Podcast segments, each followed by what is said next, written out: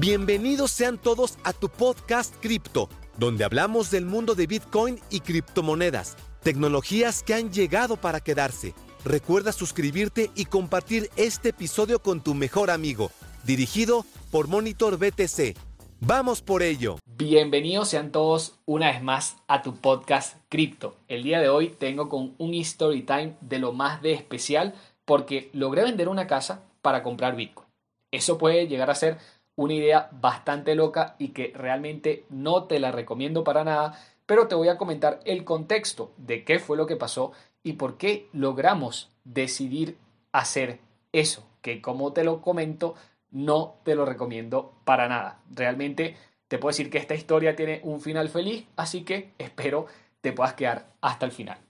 Resulta y acontece que mis padres decidieron comprar una casa, una vivienda directamente en la mejor ciudad de mi país en unas condiciones bastante interesantes. Era una casa que tenía prácticamente todos los lujos que te puedes imaginar y que valía totalmente la pena cuando mis papás decidieron invertir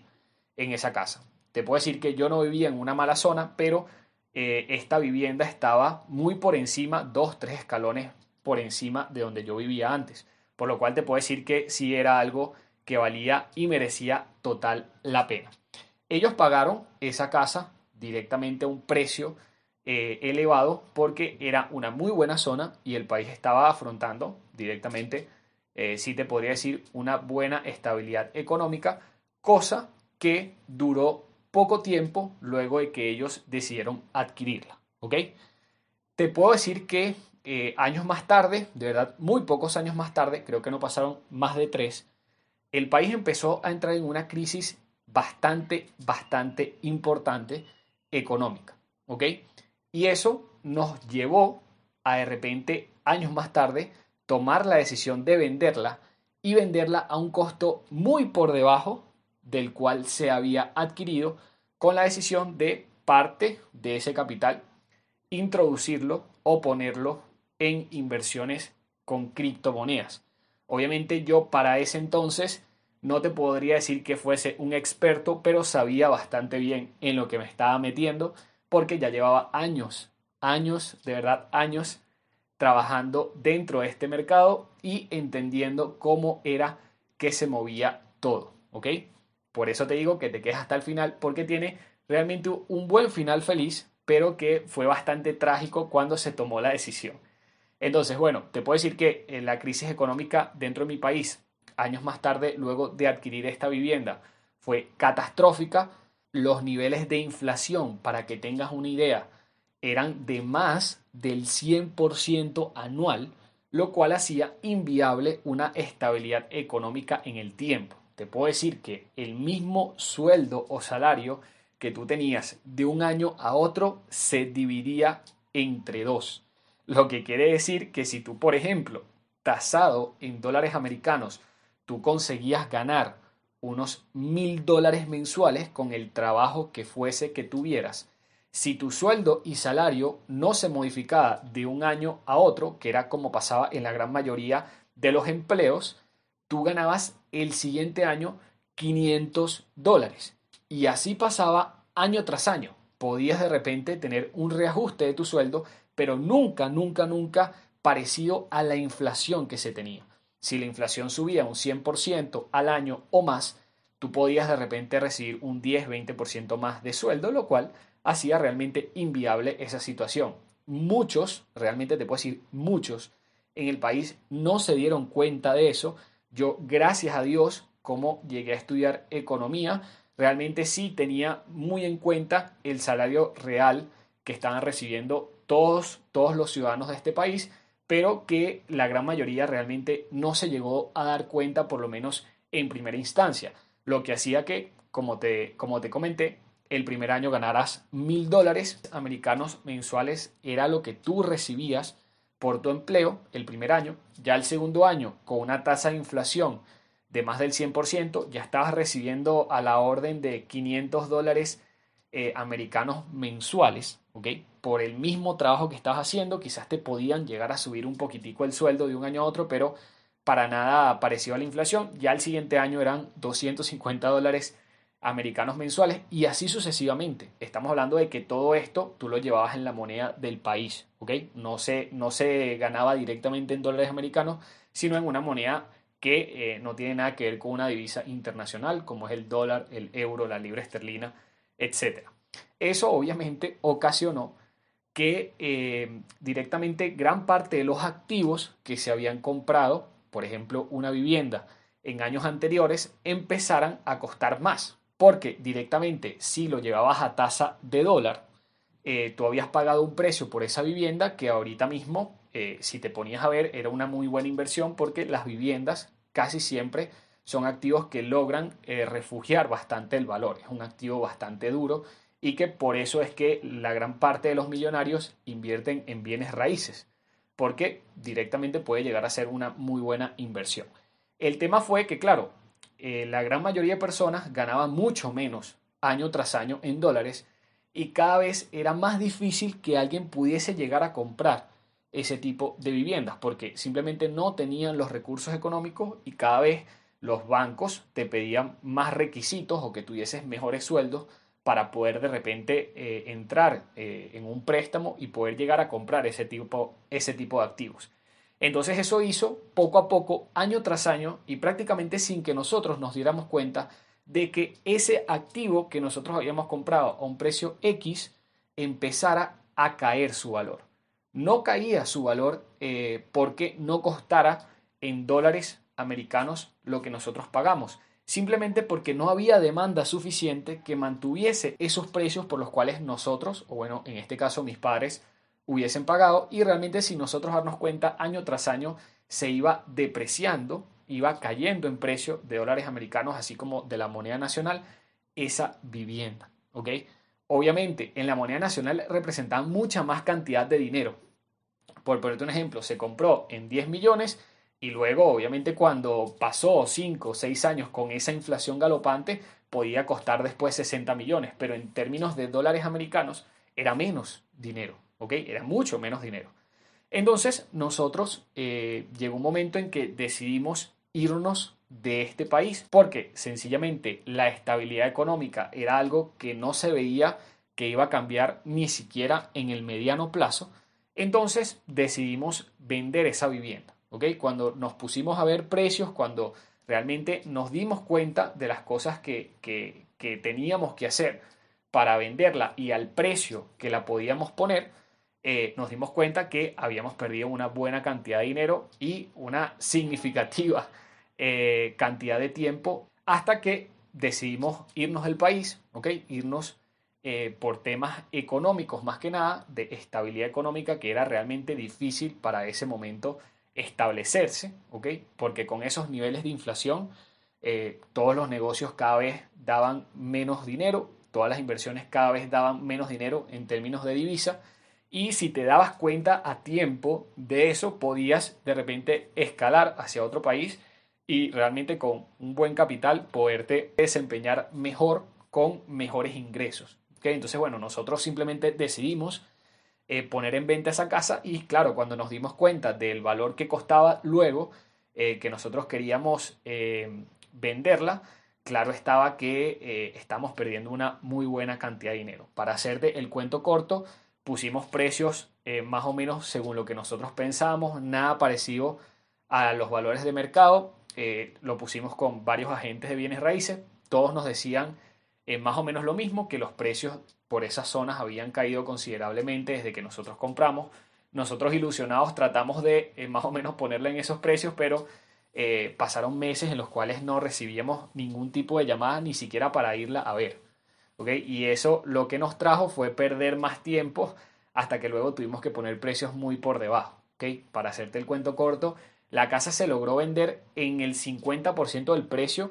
de los cuales mis padres pagaron, Por ponerte un ejemplo, si esa casa se pagó en 100, nosotros recibimos en términos de divisa 50. Y eso hizo una pérdida de capital súper interesante. Súper, súper interesante porque de verdad que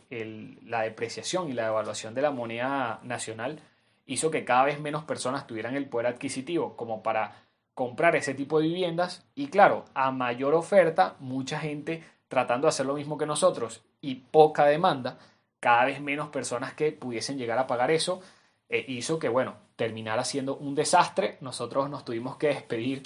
eh, simplemente de ese activo con un precio muy económico, pero era prácticamente la única salvación eh, para ese momento de nosotros poder venderla, porque si no, iba a seguir pasando el tiempo, cada vez los precios iban bajando y creo que fue de las mejores decisiones que tomamos para ese momento, aunque fue un golpe duro porque se perdió la mitad del dinero, literal. O sea, es como vender a pérdida eh, al 50% algún activo. Obviamente es durísimo cuando, cuando recibes eh, directamente el dinero por ese activo, sabes que perdiste una buena cantidad y bueno, así realmente fue eh, como lo sentimos en familia. Mis padres la verdad es que terminaron bastante arrepentidos de haber puesto su capital allí, pero bueno, creo que al final todo valió la pena. te lo digo porque para ese momento eran las fechas eh, por ahí de mediados del 2018 quizás, y yo estaba realmente muy, muy eh, metido dentro del ecosistema cripto, estaba muy, muy metido eh, en lo que era Bitcoin y criptomonedas y te puedo decir que trabajaba full time de lunes a lunes dentro de ese mercado, no trabajando directamente para alguna empresa, simplemente como independiente, desarrollándome en actividades como el trading, como el arbitraje, Siempre trataba de buscar en esos mercados salidas que me dieran un buen beneficio mes a mes y realmente estaba muy enterado de todo. Seguía noticias, seguía el mercado, seguía gráficas. Todo eso igual tú lo puedes ver reflejado en el canal de Monitor BTC porque realmente era yo el que ejecutaba todo y cada uno de los videos, siempre dando la mayor información que podía eh, para ese momento y te puedo decir que el precio de Bitcoin para ese momento había tenido una corrección básicamente y muy parecida a la casa que lograron vender mis padres de más de un 50%. Bitcoin había tocado techos en 19 mil, 20 mil dólares y para los momentos en que, en que, bueno, directamente nos cayó ese dinero para ver en dónde lo podíamos invertir,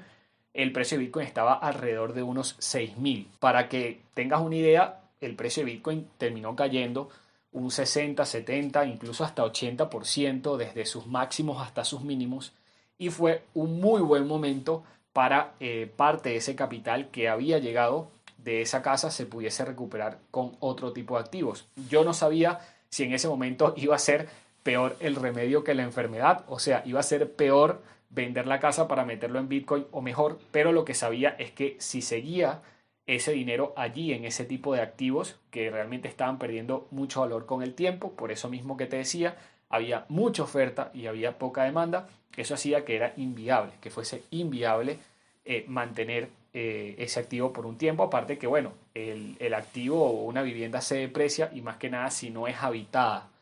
Entonces, bueno, creo que terminamos haciendo una muy buena decisión allí, aunque al principio dolió mucho, porque fue una muy buena pérdida, pero muy buena parte de ese capital se logró poner en Bitcoin. ¿ok? Para ese entonces, como te dije, Bitcoin está a un precio de 6 mil dólares aproximadamente, 5.800, 6.500, pero bueno, más o menos se mantenía en esos precios y muy buena parte de ese capital se invirtió en Bitcoin. Simplemente se dijo, bueno, eh, ya que este es un activo en el cual tenía información realmente muy relevante de estos mercados y los estaba haciendo muy de cerca, para mí era una opción muy viable para ese momento lograr poner buena parte de ese capital allí. Eso fue lo que decidieron mis padres, me dieron la entera confianza de hacer eso porque sabían que yo de ahí hacía dinero, ¿ok? Con el dinero poco poco que yo tenía para ese momento, podía llegar a hacer dinero en ese mercado y mis padres, luego de ver eso, simplemente eh, me dieron la confianza y pusimos buena parte de ese capital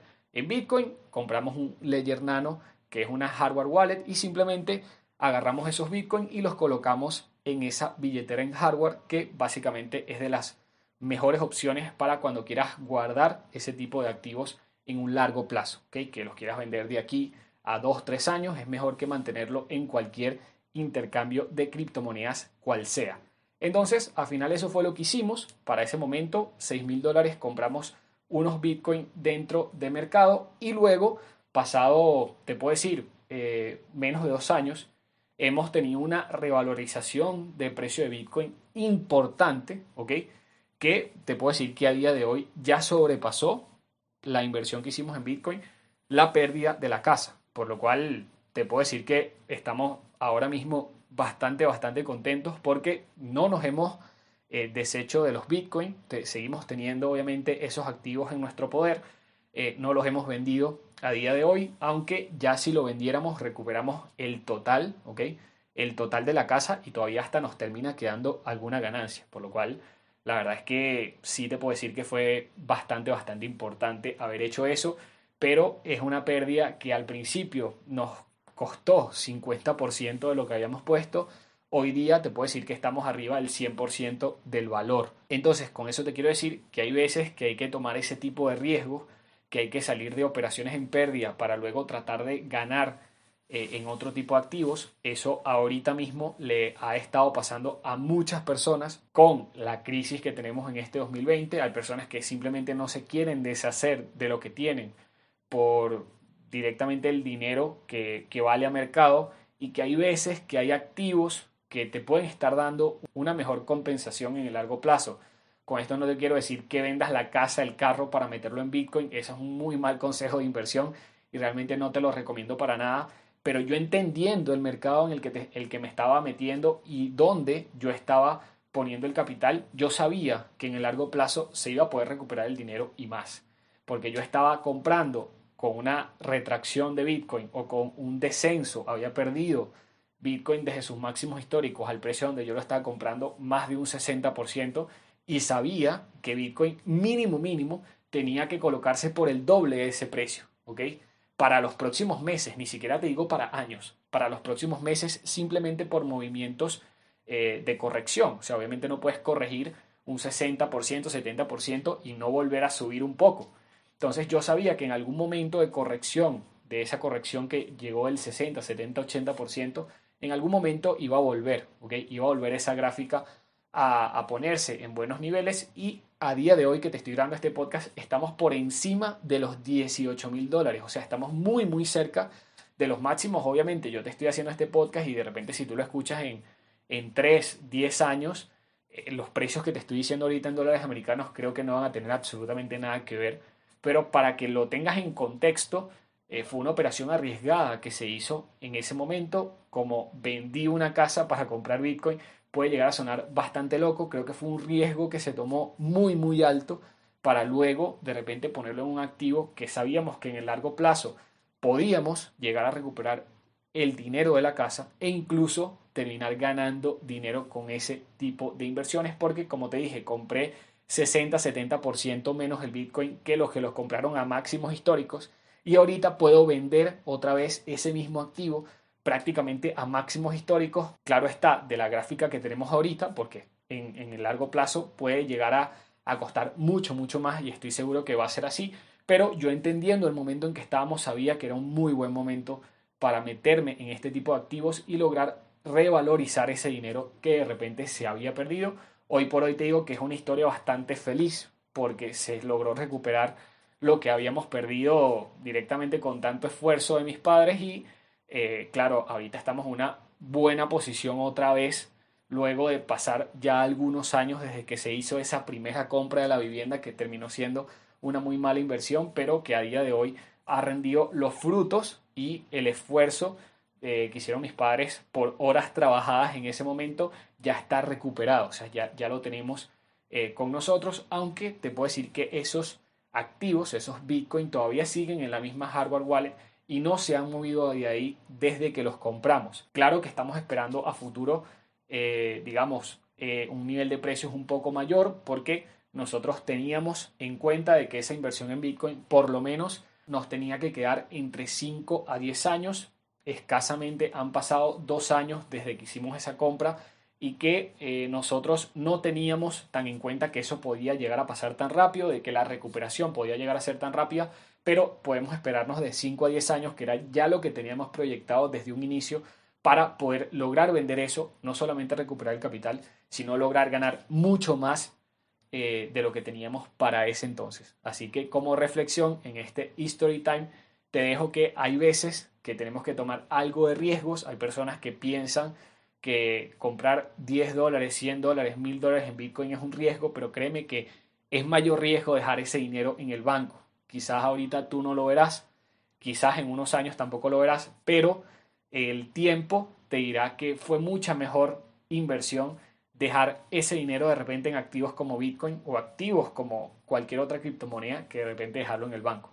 Te lo digo por experiencia propia, yo porque obviamente me la paso dentro de estos mercados y sé lo que te estoy diciendo. Hay muchas personas, muchos millonarios, muchas empresas que mueven grandes capitales metiendo su dinero allí.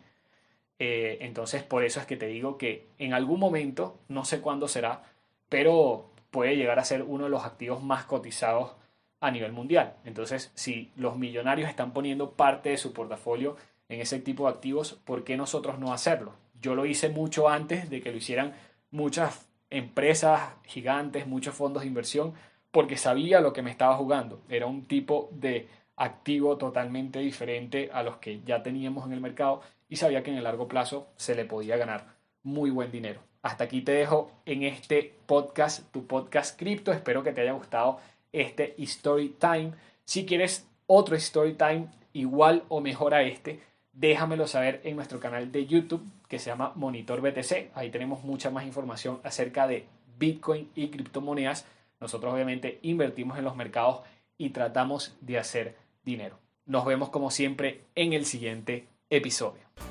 Si piensas que ya es el final, te equivocas tenemos muchísima más información acerca de Bitcoin y criptomonedas dentro de nuestro canal de YouTube Monitor BTC. Así que, ¿qué esperas? Suscríbete para nuevos episodios.